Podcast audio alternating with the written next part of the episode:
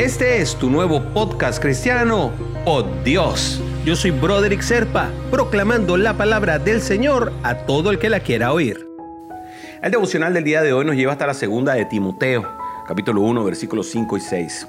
Trayendo a la memoria la fe no fingida que hay en ti, la cual habitó primero en tu abuela Loida y en tu madre Eunice, y estoy seguro que en ti también, por lo cual te aconsejo que avives el fuego del don de Dios que está en ti por la imposición de mis manos. Y la pregunta que te hago es, ¿qué dones crees que tienes para el mundo?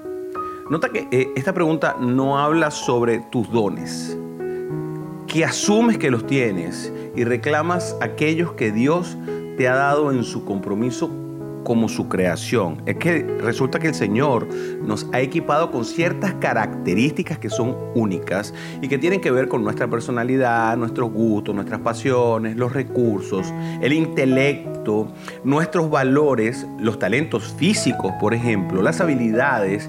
Y en ese sentido el Padre quiere que los pongamos en acción pero no para nuestra gloria interna, sino para su gloria y su propósito, que es nuestro día a día. En las escrituras que estamos leyendo el día de hoy, nos guían allí a esa dirección, a obrar con nuestros rasgos para glorificar al Padre. Eh, pero se nos proporciona además una enseñanza adicional. Los dones de Timoteo son reconocidos a través de la imposición del apóstol Pablo, que por cierto es quien escribe esta carta, y em, significando además que en este caso Pablo se percató de los dones de Timoteo para trabajar en su ministerio.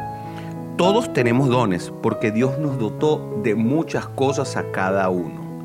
Así que a pesar de que estamos leyendo algo muy corto, vemos que debemos utilizar los dones de Dios en su favor, avivándolos permanentemente cuando decrezcan y que reconozcamos en otros también sus dones para decírselos y que ellos también puedan descubrirlos y trabajar en aras del Señor.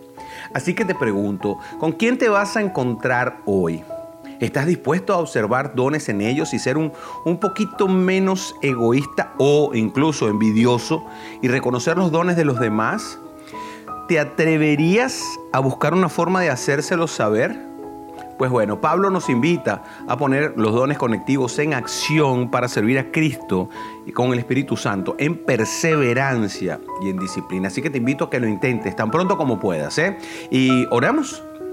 Señor, ayúdame a reconocer y a reclamar los dones únicos que me has dado. Hazme también instrumento para identificar en otros sus dones y así de esa forma poder guiar nuestro esfuerzo, Señor, en el bien último, que es la consecución de tu plan. En el nombre de Jesús oramos. Amén, amén y amén. Si quieres recibir por Dios directamente en tu WhatsApp, simplemente comunícate por esa misma vía, por WhatsApp, al 904-274-3131. Te lo enviaré todos los días.